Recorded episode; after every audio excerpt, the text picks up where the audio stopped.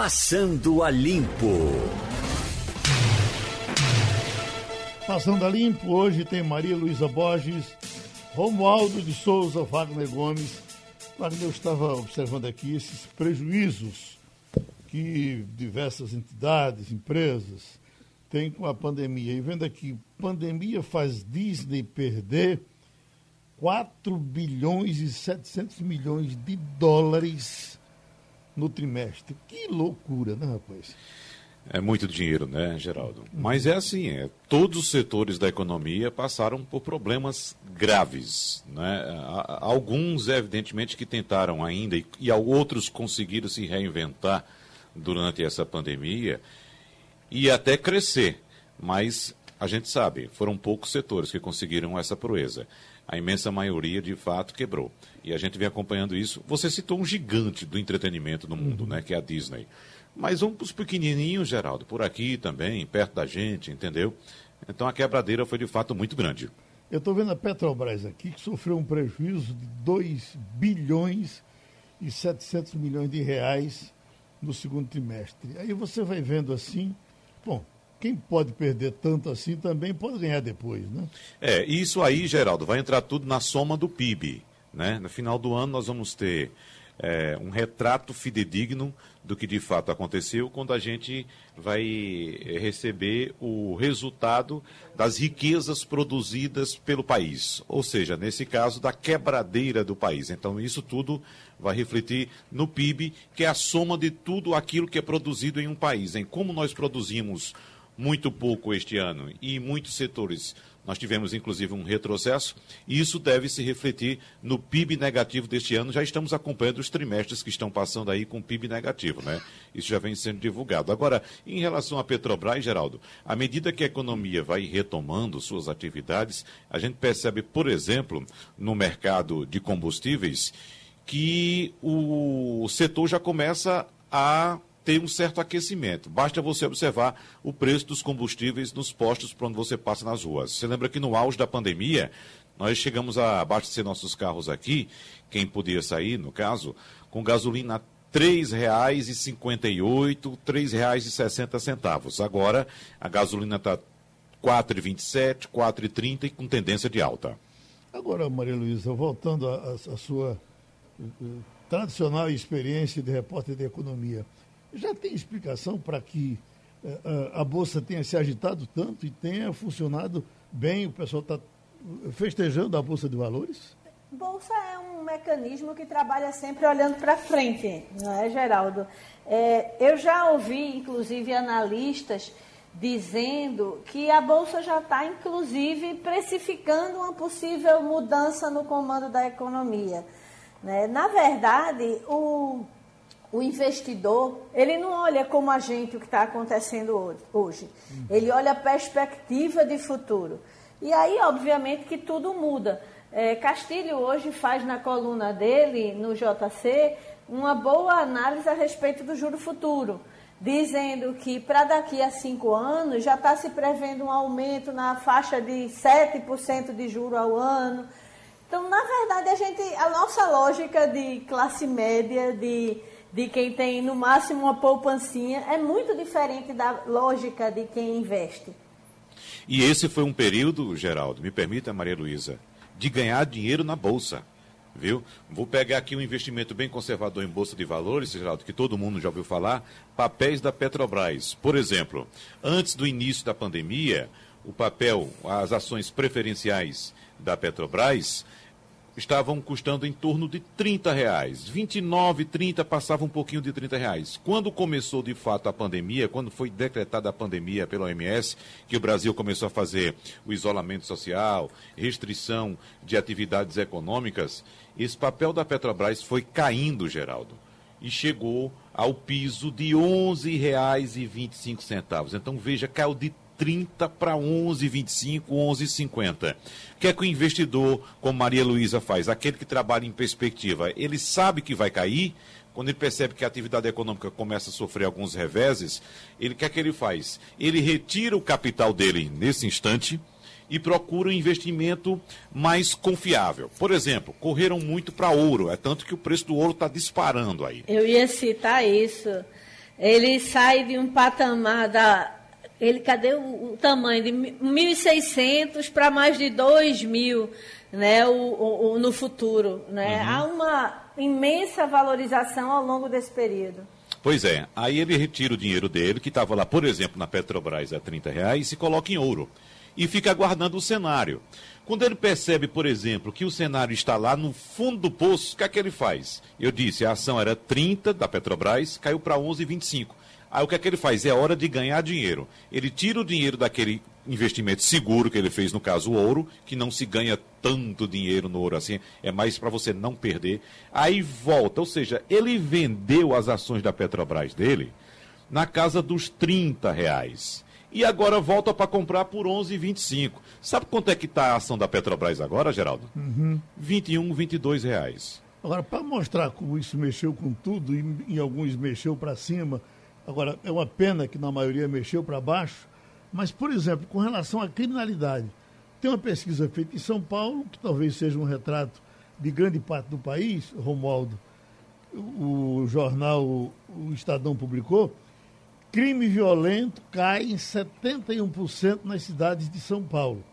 Os crimes violentos caíram em 99 dos 139 municípios paulistas, 71,2% analisados pelo índice de exposição à criminalidade violenta. Quer dizer, as pessoas ficaram em casa e quando não foram para a rua, o ladrão não foi trabalhar, e aí a, o bandido perigoso não foi trabalhar, e aí a criminalidade violenta despencou em São Paulo, e certamente deve ter acontecido em diversos estados do Brasil, inclusive aqui. A gente não tem grandes levantamentos, mas certamente serão feitos. Agora, Geraldo, importante dizer que nesse período aumentou a quantidade de reclamações na corregedoria da Polícia Militar lá em São Paulo. Portanto, segundo os dados do levantamento, a polícia foi mais violenta ou mais agressiva nesse período. Agora, é verdade, o motivo, segundo especialistas, para ter havido essa queda na quantidade de crimes violentos é justamente é, a, em razão do isolamento social. Mais gente em casa, evidentemente, como diz a música do Raul Seixas, que você bem recitou aí, dona de casa não saiu para trabalhar, o ladrão não saiu para roubar, portanto, a polícia não precisou sair para prender. Mas é apenas uma analogia à composição desse poeta baiano. Mas o, o importante mesmo é que o levantamento, sim, aponta que a razão principal é o isolamento social. Embora tenha havido essa questão toda aí do aumento do número de reclamações na corregedoria da Polícia Militar e estamos nos referindo apenas ao estado de São Paulo, Geraldo. Você falou do poeta baiano e a gente se lembra agora de lamentar a morte do cientista Elcimar Coutinho. Ele participou do nosso debate aqui por pelo menos duas vezes. Ele esteve convidado por Carmen Peixoto nesses eventos tão festejados aqui uh, do Bom Preço, ali no, no Teatro Guararapes, e era uma beleza ouvir o professor Simacotinho nos debates, e ele participava, Bandeirantes, uh, todas uh, as empresas de comunicação tinham o prazer de ouvi-lo falando bem. então morreu aos 90 anos de idade, eu volto a lembrar que ele aqui trabalhou para o Hebron, quase que chegou a emplacar uh, o anticoncepcional do homem, era uma pílula feita com cimento de algodão, mas depois uh, essa pílula estava, tornaria os homens estéreis, e aí foi um prejuízo enorme para o Hebron. Mas participou de muita coisa, tinha uma teoria uh, importante contra a menstruação, foi autor do livro uh, menstruação, a sangria inútil, trabalhava muito contra isso, já tinha uma clientela enorme de mulheres que não menstruavam e ele fazia esse acompanhamento. Só um detalhe do muito que fez o professor Elcimar Coutinho. Tem a memória dele, Romualdo, também? Baiano, é, e ele, eu, eu, me lembro que ele foi um dos primeiros médicos. Na verdade, ele foi precursor do que hoje faz o Drauzio Varela. Ele é, um, um, excelente, ele era um excelente comunicador, não é, Geraldo? Ele uhum. chegava assim diante do rádio, da televisão e destrinchava um assunto. É, se você pedisse para falar com ele, eu me lembro de uma é, houve uma audiência pública na Comissão de Saúde na Câmara dos Deputados, é, quando ele estava escrevendo um livro. Não me lembro bem o tema, mas é alguma coisa sobre sexo e ciúme, e aí ele apareceu. Eu sei que tinha alguma coisa a ver com sexo, ciúme e alguma coisa aí. Aí ele apareceu na Câmara dos Deputados e foi bem paparicado, foi bem é, é, levado para cima e para baixo, mas aí, quando ele foi dar uma entrevista com os jornalistas, ele falou o seguinte: vocês querem uma resposta de 3 segundos, de 30 segundos ou de meia hora? Comigo a coisa já sai editada. É como se fosse um comunicador. Realmente eu gostava do jeito como ele falava no rádio, na televisão. Era um comunicador, o Elcimar. Então, Morreu de Covid, da Covid-19, é, não é, Geraldo? Complicações da Covid. O empurrão, o empurrão final foi Covid. Agora, o sepultamento vai ser na Bahia, uh, vai ser cremado hoje às três da tarde na Bahia Itaquia. Cerimônia restrita a pouquíssimas pessoas. Isso torna a morte, que já não é grande coisa, torna ela mais dolorosa ainda. E se for você que anuncia a minha morte, pode anunciar tranquilamente que eu gostaria de ser cremado, viu? Ô, oh, Romualdo, eu não quero nem pensar nisso eu, eu, acho cremar uma coisa tão dolorosa que eu, eu vou te contar uma história. Eu, depois da morte de graça, você sabe que o, e o meu medo de alma, que é uma coisa assim absurda, eu já me, me arrepio aqui só de falar disso. Eu fui lançar o livro em Paulista, logo, acho que uma semana depois da morte de graça, e aí quando eu vinha é pra, de volta para casa, eu fui passando ali na Morada da Paz e eu vinha sozinho, aí pelas 10 horas da noite, e comecei a me lembrar de graça. Eu digo, eita, a neguinha vai entrar no carro agora e vai, vai me acabar. E vou passando, e vou passando, e vou me arrepender. Aí me lembrei que ela tinha sido cremada. Você veja o que, é que é na, cremação na minha cabeça um, um estúpido sertanejo. Não é que todo sertanejo seja estúpido, eu sou. Aí eu, ela, ela foi cremada. Nossa, ela foi cremada, queimou tudo, não sobra mais nada. Pa, parei de ter medo. Então, se você for cremado, eu deixo de ter medo de você.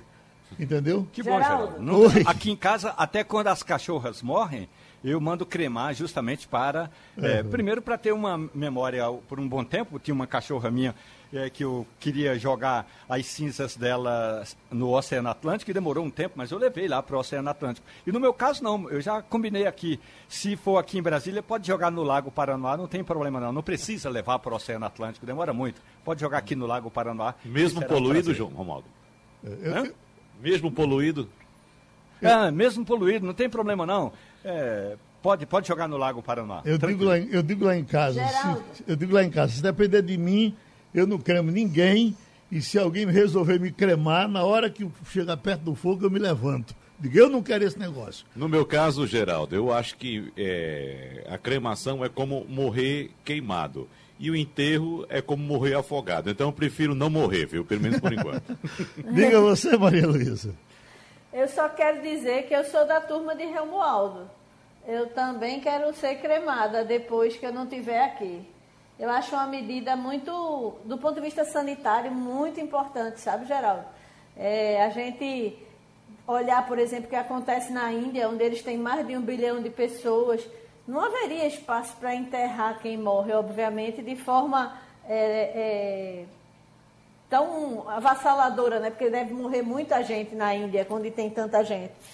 E eles cremam, é a tradição do país. Eu, eu sou favorável e gostaria que quando eu não estiver aqui, é, é, é, que meu corpo fosse cremado. Inclusive, fico muito feliz porque eu não vou fazer medo a você.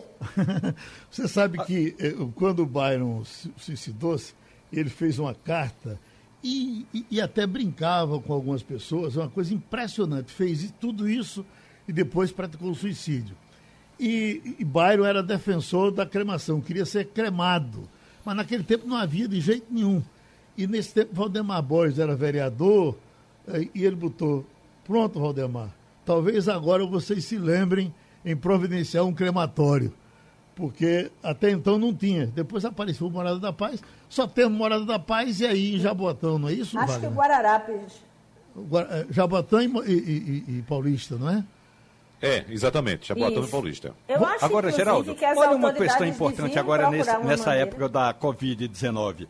O governo do Distrito Federal está tendo de comprar ou mandar comprar caixão de defunto em Goiás. Não tem mais caixão de defunto por aqui.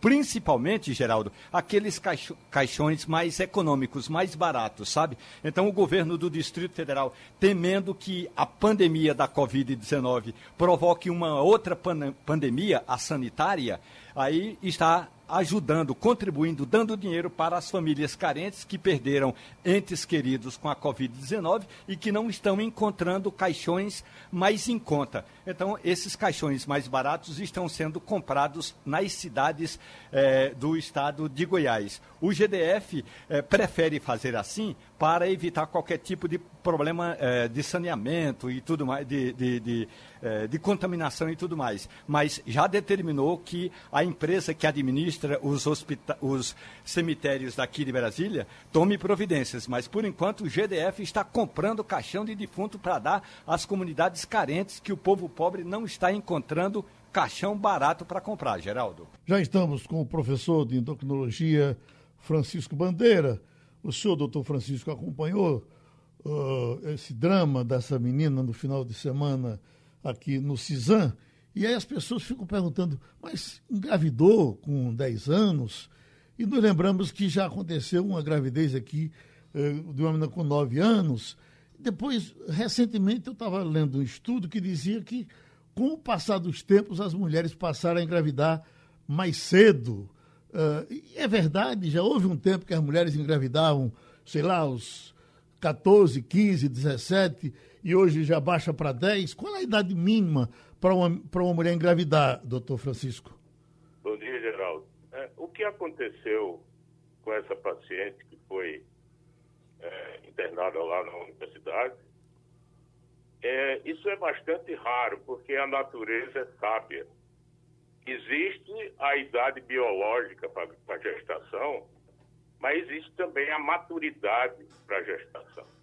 É tanto que a gravidez em adolescente é um problema sério, porque apesar da adolescente biologicamente poder engravidar, pelos hormônios, pela maturação hormonal, é, a maturidade para ter uma gravidez, a maturidade psicológica, geralmente não existe. Então, mesmo quando a puberdade começa, porque a gravidez só é possível quando há uma maturação do sistema reprodutivo hormonal na mulher. E tanto no homem também. O homem só consegue espermatogênese se ele tiver uma maturação da puberdade. Essa maturação se dá na puberdade. E a maioria das meninas começa a puberdade entre 10 e 11 anos. E essa puberdade termina lá para a maturação total, lá para os 18 anos. O final da puberdade significa também a altura final, porque a puberdade tem dois, dois, dois objetivos. Um é levar os caracteres sexuais secundários e maturar o sistema reprodutivo. E a outra é completar o crescimento. Então, quando a puberdade começa, 10 e 11 anos, normalmente não há ovulação. Mesmo quando a mulher menstrua a primeira vez, que isso ocorre em média dois anos depois que a puberdade começa, o início da puberdade na menina corresponde ao, ao crescimento da mama e depois vem o crescimento dos pelos e depois vem o estirão da altura. No menino começa a crescer o testículo, os pelos e depois os pelos pubianos e depois o crescimento da altura. Então, quando a, menina menstrua pela primeira vez, esses ciclos passam algum tempo não ovulatórios. Quer dizer, a natureza é sábia por isso. Apesar dela ter todos os hormônios, apesar dela menstruar todo mês, muito tempo ela não consegue engravidar porque não ovula. Quer dizer, essa é é, é o que a natureza faz na maioria das meninas. No caso dessa paciente, ela engravidou aos 10 anos. Quer dizer, isso é extremamente incomum. Ela começou a puberdade antes dos 10 anos, e aí você tem razão, a puberdade está vindo mais cedo nas meninas e nos meninos. Os meninos começam a puberdade um pouco mais tarde, e chegou a ovular aos 10 anos. Isso é que é extremamente incomum, raro, e aconteceu o que aconteceu de forma. Normalmente essas gravidezes ocorrem de forma mais criminosa, como aconteceu, porque não é natural que uma menina aos 10 anos tenha. Depois o seguinte, quando a menina começa a menstruar, é interessante porque, do ponto de vista de comportamento sexual, as meninas demoram mais a ter atração sexual do que os meninos. Os meninos, como têm testosterona, eles passam a ter libido rapidamente. E as meninas demoram muito a ter, porque a maturação sexual da menina depende da maturação também comportamental e não só hormonal, já que elas têm pouca testosterona. Então, isso que aconteceu é extremamente incomum e a natureza aí foi. É, ela, ela saiu da curva da maioria das meninas. Ok, estamos com o professor Francisco Bandeira, endocrinologista, Maria Luísa Borges. Bom dia, doutor Francisco. Dia, é, o fato dessa criança ter sido submetida tão cedo aos abusos, ela relata que desde os seis anos de idade ela era estuprada por esse tio, que hoje se tem notícia de que foi preso. É, pode ter sido responsável por essa é, ovulação tão precoce? É possível que sim, porque o trauma na infância, e isso é caracterizado como trauma na infância, leva a problemas hormonais, sim. E um deles, que é mais comum, é o chamado nanismo psicossocial. Então, as crianças que são que sofrem pressão por estresse, elas sofrem violência dos pais, elas não têm carinho, não têm afeto, elas podem crescer inadequadamente. No caso dela ter sido, com esse histórico de ter sido estuprada por muito tempo, é possível que aquela atividade sexual no momento totalmente inoportuno possa ter feito com que o hipotálamo, que é, porque ele, a, na verdade a produção hormonal feminina só passa a ocorrer na época da puberdade e os motivos são vários. Quer dizer, é preciso que o corpo cresça, que a pessoa atinja um determinado porte, para poder o hipotálamo começar a produzir hormônio e a puberdade começar. É possível, sim, que isso tenha estimulado essa produção hormonal mais cedo. É, no, isso é tão incomum que aconteceu com ela que não há dados concretos cientificamente falando, mas é possível que sim. Mas o mais comum, quando ocorre estresse na infância, trauma psicológico na infância, é desenvolver nanismo e na vida adulta, esses indivíduos frequentemente têm depressão. Talvez seja a causa mais comum de depressão no adulto, seja trauma durante a infância. Trauma psicológico durante a infância.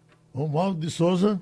Professor, muito bom dia para o senhor. Essa questão do estresse de que o senhor está tratando, é, tem alguns estudos que apontam também que crianças que enfrentaram o estresse da guerra ou estresse de algumas situações, como, por exemplo, é, ali no Haiti, quando em 2010 houve aquele terremoto, isso pode antecipar esse período aí que o senhor chamou aí de puberdade, em que a criança pode é, engravidar mais cedo. Esse estresse, é, esse estresse social também é, pode ter provocado isso? Sem dúvida, porque quem comanda os ovários é o sistema nervoso central. É uma área do cérebro que nós chamamos de hipotálamo, que produz os hormônios que atuam na hipófise e a hipófise regula os ovários, como regula os testículos no homem. Então, as situações de estresse podem não só induzir uma puberdade mais cedo, como elas podem bloquear o sistema no adulto. Tem indivíduos, mulheres que se estressam, principalmente quando elas param de comer com anorexia nervosa. Anorexia nervosa é um problema psiquiátrico.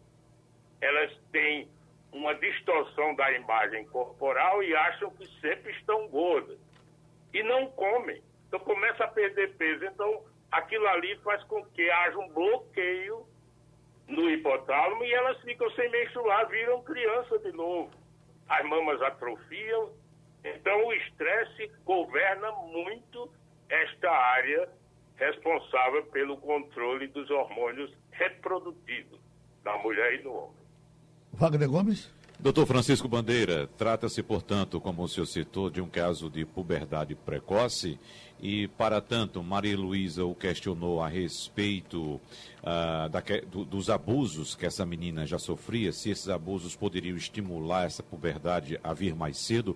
Romualdo de Souza acaba de citar questões sociais, como violência, traumas na infância e tal. E eu pergunto ao senhor, e a questão nutricional, doutor Francisco Bandeira? Estamos, nesses tempos modernos, constantemente bombardeados por alimentos processados, uh, alimentos cheios de produtos químicos, hormônios e tal. Essa nutrição pode também fazer com que essa puberdade surja mais cedo, inclusive, doutor Francisco Bandeira, acho que o senhor tem se deparado com esses dados, porque eu, por exemplo, já tenho vários relatos de crianças que estão atingindo a puberdade cada vez mais cedo, principalmente meninas, na faixa dos 7, 8 anos. Certo. Por definição, Wagner, puberdade precoce é quando ela aparece antes dos 8 anos na menina e antes dos nove no menino. Então, nós não podemos dizer que ela teve uma puberdade precoce. Eu não sei se o início da puberdade nessa paciente foi antes dos oito anos. Então, é claro que, com o passar do tempo, a puberdade tem vindo um pouco mais cedo do que antigamente. Antigamente, há 50 anos, 80 anos atrás, as mulheres começavam a puberdade pelo menos um ano mais tarde e os meninos também. Isso tem vários motivos, mas tem também a modernização do mundo, a atividade intelectual, o computador, o videogame e os alimentos, como você diz, o fast food, os alimentos ultraprocessados. Então, mesmo que ela tenha tido uma puberdade precoce, porque toda criança que tem puberdade precoce tem que procurar um médico. E é outra coisa esquisita nessa paciente, que ela não procurou atenção médica quando a puberdade começou. Porque se ela engravidou aos 10 anos, é bem possível que essa puberdade tenha ocorrido mais de dois anos antes. É bem provável. Deveria ter procurado assistência médica para avaliar. Por quê? Porque a puberdade precoce pode ser causada por uma situação anormal. Pode ser um tumor no cérebro. E geralmente tem tumores que ocorrem na área do hipotálamo e que induz a puberdade, chamada precoce. E esses pacientes têm que ser avaliados e tratados. E pode ser uma, simplesmente uma puberdade verdadeira precoce, que também precisa ser tratada. Por quê? Porque se a puberdade começa cedo, a maturação esquelética é mais rápida e o indivíduo fica baixo. Quem tem puberdade precoce fica muito baixo, porque ele termina o crescimento mais cedo. Ok? Uh, doutor Bandeira, uh, uh, uma curiosidade que eu tenho com relação a, a, ao aumento de altura nas, nas gerações. Uma geração de eh, 40 tinha uma altura, depois eh, 50 ela aumentou e vai crescendo cada vez mais. Eu acho curioso, quando eu chego no, no, no interior para ver meus amigos, em geral os pais são baixinhos e os filhos são altos. Isso, é, é também a alimentação que explica isso? É, aí a alimentação explica, Geraldo, mas a altura tem ah, uma característica muito familiar. É tanto que quando nós avaliamos uma criança que tem uma suspeita que está crescendo pouco, nós verificamos a altura dos pais e calculamos a altura final por uma fórmula que leva em conta a altura dos pais, para você ver que a genética é muito importante em determinar a estatura final. Então, se o indivíduo tem pais baixos, é muito pouco provável que ele fique alto. Quer dizer, a probabilidade dele ficar alto, que tem uma curva de normalidade da altura, é menos de 5%. E se o indivíduo tem os pais altos, a probabilidade dele ficar baixo também é menos de 5%. Mas, evidentemente, que todos esses fatores de alimentação, de atividade física, também influenciam muito e a altura tem aumentado também. Nos últimos 100 anos, as pessoas estão mais altas, tanto homens como mulheres. E se meu pai for careca, eu serei careca, inevitavelmente? Não, existe. Uma, o careca também tem uma base familiar muito forte. Os homens carecas, eles tendem a ser, ter mais pelos corporais, eles tendem a ter também maior risco de câncer de próstata. Não é vantagem ser careca, porque o careca tem mais risco de câncer de próstata. Não tem nada a ver com o nível de testosterona, porque apesar da testosterona que leva a calvície, é difícil você ver uma mulher careca porque ela, ela tem pouca testosterona.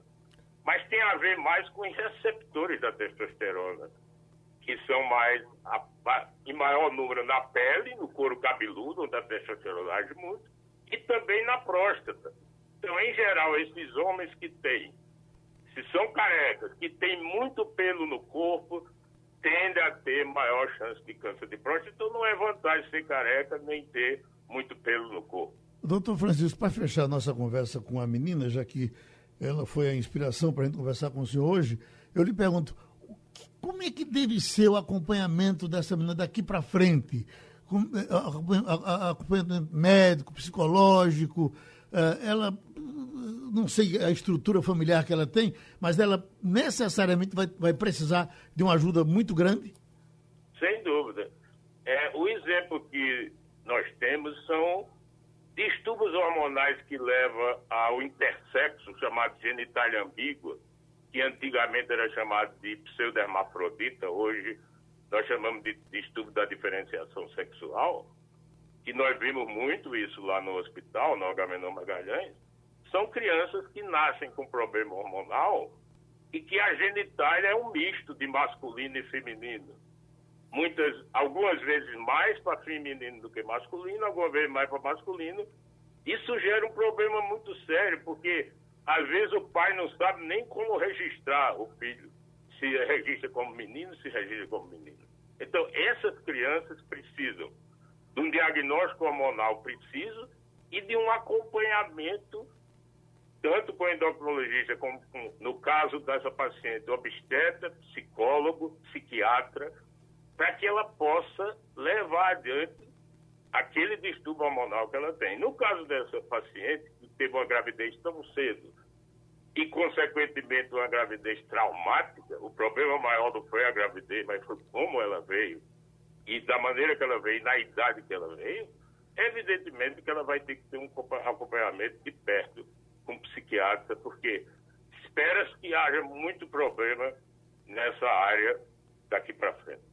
A gente agradece ao doutor Francisco Bandeira a contribuição com o Passando a Limpo. Brasília, Romualdo de Souza. Hoje, eh, se anunciava para hoje, um dia de muita movimentação com o depoimento de Delanhol para o Conselho do Ministério Público. Esse depoimento foi suspenso?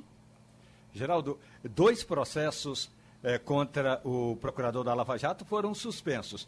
Tinha um processo que tinha sido aberto lá no passado, não é, Geraldo?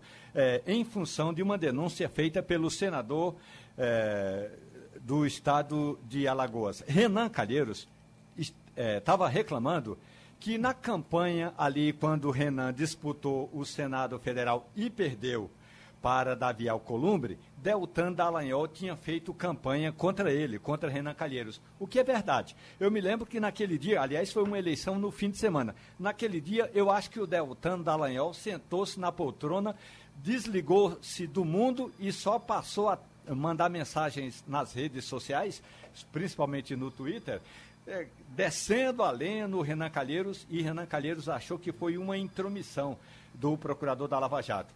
Ontem, o ministro Luiz Fux suspendeu aquela penalidade que tinha sido imposta pelo Conselho Nacional do Ministério Público, entendendo que eh, não houve total eh, transparência no processo e aí o Deltan Dallagnol, pelo menos por enquanto, está livre. Tem um outro processo, e aí já é uma pendência, que foi suspenso pelo ministro Celso de Mello. Portanto, por enquanto, não vai ter depoimento de Deltan Dallagnol ele segue, no, ele segue na equipe da Operação Lava Jato lá em Curitiba, no Paraná, Geraldo. O, o Wagner, o que se diz é que os grandes perseguidores de, da, da Lanhol uh, e da Lava Jato, de um modo geral, mas especialmente em cima de Dallagnol, vem sendo a senadora Cátia Abreu e o senador Renan Calheiros. Mas de um jeito que eles fixaram tanto em Dallagnol, que tem Dallagnol e mais 13, seriam 14 procuradores envolvidos com a Lava Jato. Mas o interesse é só uh, atropelar Dallagnol. Esse pecado que. Dallagnol cometeu esse pecado aí que, que Romualdo falou, e a gente se lembra que ele uh, andou botando, falando demais com relação a Renan Calheiros, e naquele que ele foi com Pai Ponte, jogando, uh, uh, esculachando Lula e depois não encontrou as provas que eram necessárias, realmente ele passou da conta. Agora, se você. São, são dois percalços interessantes, mas se você, quando você soma e divide, me parece que tem mais trabalho de, de, de Dallagnol e ele deveria ser compreendido também por isso. Não concorda? É, Geraldo, o ministro Celso de Mello diz que é, segundo ele, inaceitável a proibição ou regular o exercício do direito à liberdade de expressão de membros do Ministério Público e afirma que limitar esse direito revela-se em colidência, segundo o ministro, com a atuação independente e autônoma garantida pelo Ministério Público e pela Constituição. E ainda ressaltou que o direito de criticar, de opinar e de dissentir independentemente do meio de veiculação, representa irradiação das liberdades do pensamento. Então ele puxa muito por uma questão de liberdade de expressão, segundo o, o ministro Celso de Mello, a qual o Ministério Público teria total direito. Então, há de fato essa perseguição, essa, essa ação é movida, como você disse, pelo senador Renan Calheiros e também pela senadora Kátia Abreu. E, na verdade, o que estamos vendo aí é uma celebração de uma, uma decisão que representaria mais uma vitória para a Lava Jato, né? Uhum. Romualdo, o destino de Dallagnol, qual será? Desculpe, Geraldo, o destilo? De, Como o, é, é? o destino de Dallagnol. Pelo... Não, ele vai continuar fazendo as estripulias que faz. Faz as investigações, mas continua também fazendo as estripulias. Agora, um detalhe importante, não é, Geraldo? É que o, o Deltan Dallagnol é aquele mesmo procurador que no passado queria pegar dinheiro que foi repatriado ou recuperado pela Lava Jato e criar uma fundação de direito privado. Quer dizer, eh, deu uma, deu uma forçada na barra durante muito tempo. A gente sabe, há aqueles que defendem a investigação da Lava Jato doa em quem doer, doa em quem doer, é, na esquerda, na direita, no centro, no empresário, no Diaba 4, esse não tem problema. Pode continuar fazendo essa investigação. O problema é que ele deixou crescer umas asinhas ali por trás do paletó e, vez ou outra, comete o chamado exagero. Como essa história, convenhamos, pegar dinheiro recuperado que a Lava Jato recuperou e criar uma fundação de direito privado, o próprio é, Deltan Dallagnol mais tarde pediu desculpas porque reconheceu que fez besteiras. Mas nesse quesito aí, eu acho que ele vai continuar fazendo o que é, está determinado a ele para continuar fazendo, Geraldo, nessas é investigações isso, todas. E é isso que retrata o ministro Celso de Mello, né? Ele, ele diz, inclusive, no despacho dele, que a autonomia do Ministério Público é temida por muitos. Então, ele está preservando essa autonomia, Geraldo.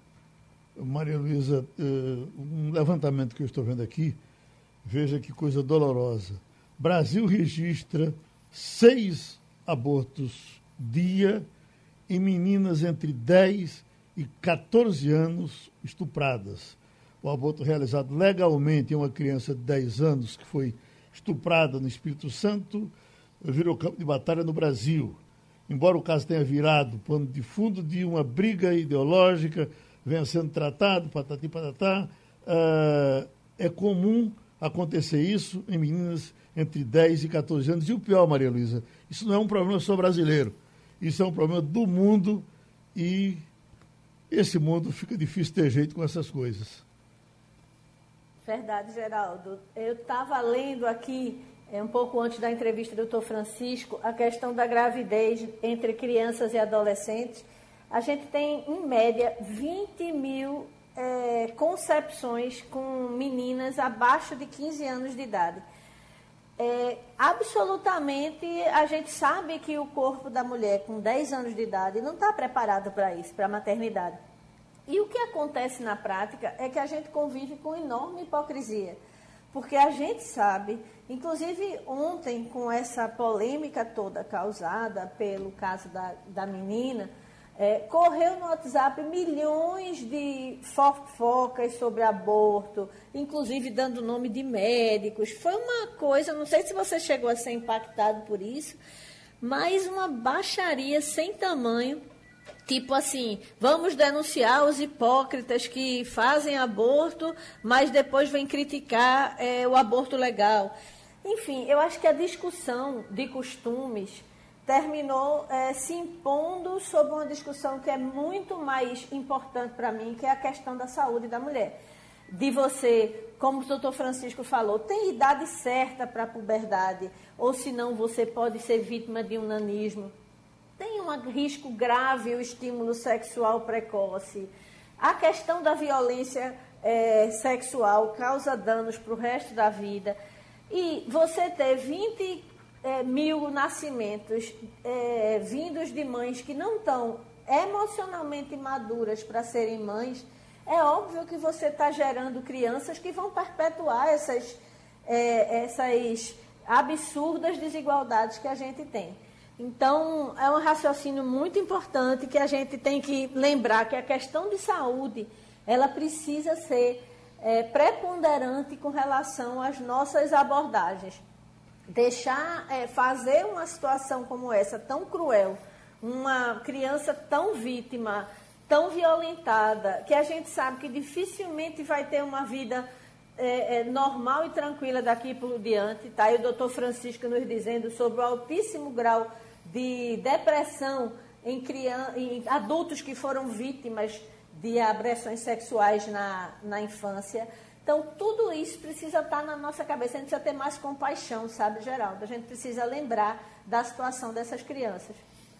O Romualdo, as pessoas cobram aqui que, olha, falem das coisas boas que o governo faz. A primeira coisa que se diz é que esse governo é ruim de passar informação. Eh, eu estava ouvindo, inclusive, uma crítica do senador Fernando Bezerra Coelho, ele dizendo que o, o investimento do, do governo federal em Pernambuco foi maciço, investiu muito mais do que o governo do Estado no próprio Estado. E falava do ramal uh, do, do, da transposição que uh, vai chegar em, perto de um bilhão ou mais de um bilhão e pouco se diz sobre isso.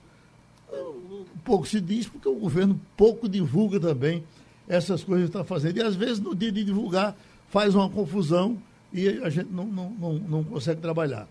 Mas eu estou vendo aqui, por exemplo, a gente já falou por mais de uma vez com relação ao INSS, que vai se costurando muito bem com os aposentados, que as reclamações diminuíram muito com relação aos aposentados. Está aqui. INSS vai fazer prova de vida com pessoas via uh, fotos de celular. Isso é uma coisa muito positiva porque o que a gente se acostumou a, a, a ver, inclusive, a gente se lembra desde o tempo de Bezuini, o, o, o, massacre que teve com os velhos que precisavam uh, dessa prova de vida uh, à Previdência Social, e agora eles estão usando a tecnologia e Perazzo tem falado disso aqui, a, a Previdência Social tem andado muito bem, obrigado, nesse governo atual.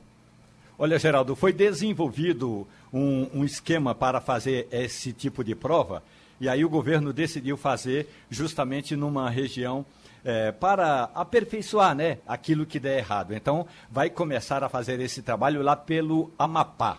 Então, as pessoas, os aposentados, vão receber um código, vão receber uma mensagem com o um código, digitam aquele código e fazem essa, essa, esse teste, né? essa prova. Agora, a outra questão, da mesma forma importante, é que o INSS vai fazer uma parceria com o TSE, o Tribunal Superior Eleitoral, que já faz essa biometria, não é, Geraldo? E também o Departamento Nacional de Trânsito, o Denatran. Portanto, demorou um pouco, mas as coisas estão andando, estão funcionando perfeitamente bem. A questão toda, e aí já é um comentário, é que comunicação não é para todo mundo, não, Geraldo. O governo começou dizendo que iria fazer a comunicação com a sociedade via redes sociais, mas não se faz comunicação via redes sociais sem ter uma pessoa para escrever um sujeito, um verbo e um predicado e nesta ordem, porque senão a população não consegue ter esse, essa informação direito. Veja, Geraldo, nós estamos hoje ah, há mais de 60 dias, 63 dias, sem ter uma entrevista ali no Palácio do Planalto, sem ter uma informação. Portanto, é, mesmo que haja essa necessidade, como diz o ministro da Saúde, Eduardo Pazuello, mesmo que haja a necessidade de falar do placar da vida, que, que o governo tanto cita, que é a quantidade de pessoas, quase 80%, que já foram que foram infectadas e recuperadas no caso do coronavírus. Mesmo que fosse só essa informação, a gente tem que ir, escarafunchar atrás de dados aqui e acolá, porque o Estado brasileiro, o Ministério da Saúde, não fornece essas informações. No caso do INSS, é mais fácil você se aposentar do que conseguir uma informação da Previdência Social sobre esse trabalho. Eu levei uma semana, exatamente uma semana, para conseguir esses dados todos de como seria implantado esse sistema que começa a ser feito hoje lá no Amapá via é, mensagem, pa, uh, com código de mensagem para que o aposentado e o pensionista inicie esse projeto inicial aí, projeto piloto da prova de vida digital, Geraldo. E esse assunto, Geraldo, Oi, a gente comentou não? aqui a respeito da prova de vida digital. Semana passada a gente fez uma entrevista aqui com o doutor Paulo Perazzo e a Sim. gente citou exatamente isso. Né? Por que fazer com que essas pessoas saiam em condições extremamente difíceis, precárias de casa, às vezes percorrer várias dezenas de quilômetros para chegar no ambiente, para mostrar que está vivo, quando você tem hoje um sem número de ferramentas digitais que podem fazer isso facilmente. Um, celu um simples celular, simplesmente mostrar que a pessoa está viva, fazer uma videoconferência lá, uma imagem, alguma coisa desse tipo, ou o próprio INSS criar um aplicativo para que as pessoas possam comprovar que estão vivas, sem precisar sair de casa, sem precisar sofrer o desgaste de um deslocamento, sem gastar dinheiro e tal. Enfim, há muitas possibilidades. Agora, a respeito dessa questão de transparência, de comunicação do governo, tem mais uma informação preocupante hoje, Geraldo. O governo de Jair Bolsonaro prevê cortar o orçamento do Ministério da Saúde para 127 bilhões de reais no ano que vem. E o da educação, esse, saúde e educação, né? Esse, exatamente, a educação já foi divulgado ontem. Veja só, saúde e educação. O que é está acontecendo com o governo? O governo está precisando fazer um remanejamento de verbas de outras áreas para tentar investir em programas sociais, já que o governo descobriu agora que programas sociais dão popularidade ao mandante. Isso aconteceu com Luiz Inácio Lula da Silva, está acontecendo agora com Jair Bolsonaro. Então, de olho essencialmente na reeleição em 2022, o governo agora vai remanejar verbas de áreas essenciais como saúde e educação e de outras áreas também para investir em programas sociais. Ou seja, vamos voltar para a mesma roda, utilizando recursos públicos somente com a questão de assistencialismo para beneficiar A ou B em eleições, Geraldo. A repercussão, Romualdo, da visita do presidente ao Nordeste ontem é forte ainda em Brasília? Ô, oh, Geraldo, imagina, o presidente da República chega no Nordeste, bota um chapéu de couro, isso, é, de certa forma, é, do ponto de vista da, da semiótica, do estudo da imagem, aquilo aí é tudo. O nordestino é, se sente identificado com o presidente da República. Da mesma forma como o presidente da República, que desembarca no aeroporto sem usar máscara, ele está provocando, ele está incentivando, ele está instigando as pessoas a saírem nas ruas e também eh, não usarem máscaras. Só que quem não foi infectado vai ser infectado e vai lá usar a, a, a, a UTI que poderia estar à disposição de quem de fato precisa, ou de, de quem está precisando. O, presi o presidente não tem essa preocupação. Sim, qual é o detalhe importante? O presidente Jair Bolsonaro, que hoje de manhã está chegando a Corumbá, no sul de Mato Grosso, quer dizer, na fronteira em Mato Grosso do Sul, vai mais uma vez ser ovacionado, porque ele está indo para uma região, Geraldo, em que tudo, o vento está a favor dele. Inclusive, numa região em que houve é, estiagem, houve queimada, mas ainda assim a região é uma das maiores produtoras de grãos do país. E Jair Bolsonaro vai estar a tiracolo com a ministra da Agricultura, Tereza Cristina, que é o sonho de consumo do presidente na formação da chapa em 2022. Ou seja, Jair Bolsonaro não vai mais parar em Brasília. A campanha eleitoral já está resposta, Geraldo Freire. Datafolha, 79% dos brasileiros dizem que a abertura de escolas no país agravará a pandemia. É exatamente assim ou você acha que já deve eh, dando os primeiros passos? Aliás, alguns passos já foram dados, né? É, Geraldo, a gente viu hoje, inclusive, matéria sobre a retomada dos chamados cursos livres, né? A gente visitou escolas de inglês, por exemplo, que estão retomando com apenas 25% da capacidade, mas estão retomando. É, a área da educação é extremamente complexa pelo seguinte: você tem toda uma área privada que, ao longo da pandemia, realizou uma série de ações para tentar se preparar para a retomada, mas você não teve essa, esse acompanhamento da área pública. Então, retomar vai significar, com toda certeza, agravar o fosso que separa o estudante que tem um, um que está frequentando a escola privada, a escola particular, e o estudante da escola pública.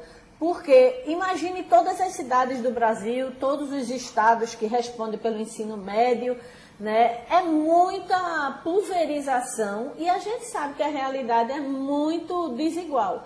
Tanto você deve ter lugares que estão preparados, que implementaram medidas sanitárias, controle de acesso, controle de temperatura, como você tem municípios onde nem, nem o cheiro dessa preocupação existe. Então, é muito desigual e, por conta disso, a discussão sempre é, é, causa extremas polêmicas. Eu acredito que tem muito pai cujos filhos ainda não foram expostos ao vírus, não tiveram é, a, a Covid, que tem medo, medo real de enviar um filho para a escola e que ele volte contaminado. Em vários lugares do mundo isso chegou a acontecer porque de fato é muito difícil você controlar, principalmente as crianças da primeira infância. Você imagina o que é você dizer a uma criança de 6 anos, 7 anos, não, não abrace seu coleguinha, não dê a mão à sua coleguinha, não converse muito perto do seu coleguinha. É uma realidade muito difícil de controlar. Pela lógica, você teria que começar com os mais velhos, não é? Porque você tem com administrar a questão da conscientização, da aula, tudo mais. Mas o grande problema é a desigualdade que você tem entre todo o investimento que as escolas particulares que sobreviveram, que a gente tem dado várias notícias de escolas que não aguentaram e quebraram durante a pandemia, mas as que sobreviveram fizeram uma série de investimentos para tentar retomar, mas o poder público não acompanhou. Romualdo, Oi, Geraldo. Que... Oi. É, é, essa questão da educação, é bom lembrar que o MEC ontem anunciou um programa para levar a internet a 400 mil estudantes pobres e viabilizar o acesso ao ensino remoto. Agora, tudo bem, vamos deixar de lado a questão do atraso. Né? São quase cinco meses após o início da pandemia, do fechamento de universidades federais e institutos federais por causa da pandemia, e o MEC vem anunciar só agora. Perdemos muito tempo e energia com aquele louco, aquele trislocado do Van Traib falando um monte de asneiras, até que ele caísse e chegasse um outro ministro, que agora anuncia de fato uma ação efetiva. Porém, essa ação do MEC, como já disse, é direcionada para estudantes de universidades federais e também de institutos federais. Nesse caso, alunos de escolas estaduais e municipais não contam com o apoio do governo federal neste momento. O que o MEC deveria capitanear nesse instante era um grande esforço nacional, reunindo todo o setor público para prover as escolas de todo o país de internet e os estudantes também, para que pudessem estudar de casa remotamente, como estão fazendo os estudantes de maior parte das escolas privadas deste país. Então, de fato, é uma dissonância total com o que está acontecendo agora. Romualdo, que era que já era para ter voltado e não voltou ainda. As escolas estão nesse roteiro? Geraldo, olha, eu estou, eu faço parte de um conselho que acompanha uma grande universidade aqui em Brasília, onde eu sou professor. E nesse conselho, a nossa discussão é a seguinte: Olha, não adianta papai e mamãe soltarem a mão da criancinha e dizer: Joãozinho, Quando chegar ali dentro, não encontre com a Mariazinha muito perto, porque vocês podem se contaminar. Isso não vai acontecer. Ou, da mesma forma, não adianta o professor dos, dos meninos grandes é, dizer o seguinte: ó, Vamos parar de aglomeração aqui na porta da cantina, porque a gente não pode fazer aglomeração. Vai ter aglomeração sim. Do ponto de vista econômico, é evidente que as escolas estão literalmente quebradas. Agora, do ponto de vista social, da saúde pública, se soltar essa turma dentro, essas turmas de crianças, adolescentes e adultos dentro da sala de aula, vai ser um pandemônio, Geraldo Freire. Maria Luísa, o remédio mais caro do mundo acaba de ser autorizado com registro na Anvisa. Está aqui. A Anvisa publicou o registro do medicamento Zolgensma, usado para tratar crianças com atrofia muscular espinhal, conhecido como AMI. O tratamento é o mais caro do mundo, custando 11 milhões e 500 mil reais. Já pensou? É muito, é muito dinheiro. Eu acho que a tendência numa situação dessa é que os casos que devem ser raros, porque é uma condição muito grave, é, acabem acionando o SUS né, para pedir o tratamento via justiça. Isso tem acontecido com vários tipos de tratamento é, que são inacessíveis para a grande maioria da população do ponto de vista financeiro né, mas que no final das contas, como a legislação do SUS prevê um atendimento universal, uma vez a droga está autorizada pela Anvisa, é muito possível que isso seja é, motivo para uma, uma ação na justiça que garanta o tratamento para quem precisa. Você veja, Wagner, o que e é. E tem mais informação. Eu, vejo que é uma, uma situação de uma, uma doença terrível dessa, né? E a gente queria que todo mundo tivesse acesso e todo mundo fosse tratado, mas na hora que você gasta com um tratamento 11 milhões e 500 mil, quanto você vai deixar de tratar de outras pessoas que talvez você curasse com 2, 3 mil? Que coisa, né? né?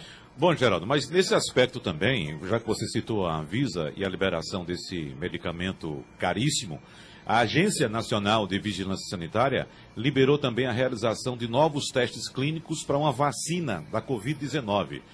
E essa concessão foi publicada hoje no Diário Oficial. Então, esse produto vai ser aplicado em 7 mil voluntários de sete estados do Brasil: São Paulo, Rio de Janeiro, Rio Grande do Norte, Minas Gerais, Rio Grande do Sul, Bahia e Paraná, a partir do mês que vem. É a terceira fase, inclusive, desse estudo, que é feito pelo laboratório Janssen Silag Farmacêutica, que é um, um laboratório ligado à Johnson Johnson, ou seja, uma empresa norte-americana. E as duas primeiras fases desse estudo já ocorreram nos Estados Unidos e na Bélgica. E agora a terceira vem aqui para o Brasil. É mais uma vacina que chega aqui para ser testada contra a Covid-19, Geraldo. Romualdo, com relação a esse remédio de 11 milhões e 500 mil, se o mundo tivesse vergonha, quando um remédio desse surgisse, o mundo se juntava, subsidiava para o mundo todo. Quer dizer, vamos dividir metade com Inglaterra, tiquinho com Alemanha, tiquinho com o Brasil e tal, e não deixava que as pessoas ficassem sem se tratar, porque não podiam comprar, porque na verdade é no que vai terminar. Judicializar, levar para frente, perder a questão, porque eu tenho experiência de algumas coisas judicializadas é um terror. Quando termina a questão, o cara já morreu.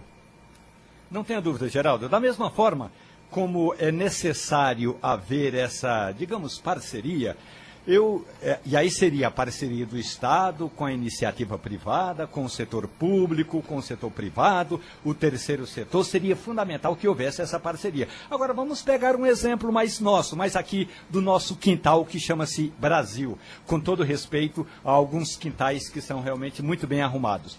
Geraldo, se houvesse uma parceria da iniciativa privada com o Estado, com os, os, governos estaduais e também com as operadoras de telefonia, não faltaria internet nas escolas públicas e do, do Brasil afora. Não faltaria. Desde o governo do presidente Lula, que tem lá no Ministério da Ciência e Tecnologia um plano para implantação de internet gratuita nas escolas públicas. Gente, com todo respeito, esse projeto nunca andou. Andou aqui e acolá alguns planos, eh, alguns projetos piloto, mas na prática o programa não deslanchou. falta vontade. Falta vontade, tanto para a questão da saúde, como para pegar esse exemplo agora da tecnologia, que seria muito bem útil se os alunos pudessem ficar em casa, os estudantes em casa, o professor em casa dando aula, ou mesmo no, numa biblioteca, dando aula, sem precisar haver essa aproximação. Na semana passada, eu entrevistei numa transmissão ao vivo na Rádio Jornal, no perfil da Rádio Jornal no Instagram, entrevistei o nosso eh, eh, professor Murilo Guimarães, ele me diz o seguinte: olha, nessa situação de incerteza, é melhor não mandar os moleques para a sala de aula, Geraldo. Uhum. Ok? Geraldo. Pois não? Só um comentário que eu acho que acrescenta aí, eu acho que o Romualdo fez uma reflexão muito importante. A questão do, do ensino remoto, ela já virou realidade nas escolas particulares mas ela é muito difícil de ser implementada nas camadas mais jovens da população. E eu acho que é por isso que a discussão tem tantos elementos para serem considerados, porque, de fato, você não consegue manter uma criança de 5 anos, 6 anos, cheia de energia, querendo correr, querendo pular no parquinho, na frente do computador, mesmo no celular, por muito tempo, concentrado. Então, esse é que é um elemento que termina dificultando todas as, as discussões e as, os preparativos para essa camada mais jovem. Na verdade, os nossos professores, é, Maria Luísa, não estavam preparados para essa realidade digital. Eu já citei aqui, vou repetir.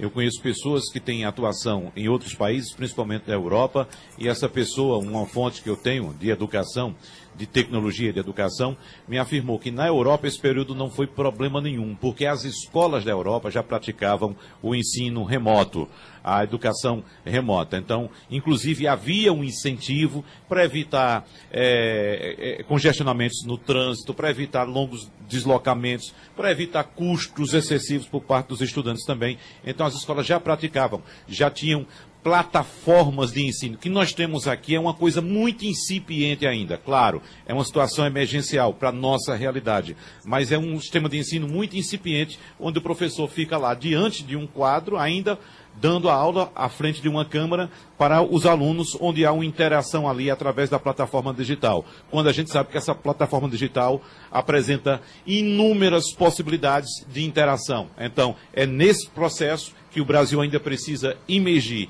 interagir com a plataforma digital, com as ferramentas que estão por aí, para oferecer um ensino de fato eficiente de qualidade pela internet. Não sei se vocês estão acompanhando uma série de entrevistas, de, de reportagens que a Globo News está fazendo uh, no Amazonas. O repórter está uh, há dois meses. Muito boa. Circulando por lá. Minha Nossa Senhora. Amazônidas. Você, quando você vê aquilo, você diz, bom, quando é que, a, que, que o progresso vai chegar aí? Quando é que é a internet vai chegar nesses cantos todos. Meu Deus. Pois é, imagina, Geraldo. Eu me lembro, só me lembro de Reginaldo Rossi, quando, fala, quando dizia aqui quantos transportes ele pegava para ir fazer um show. No, eu fui em Takayaya. E não sei, minha Nossa Senhora. No filme dele, ele fala a respeito de um show que ele estava fazendo no interior do Amazonas né? Uhum. Que foi tomar um banho lá, o banheiro era, era apenas um cercado de madeira que deixava a parte de cima aberta, a cabeça e a parte de baixo, né? Você lembra dessa parte? Lembra? Sim. Terminou Passando a Limpo. Passando a Limpo.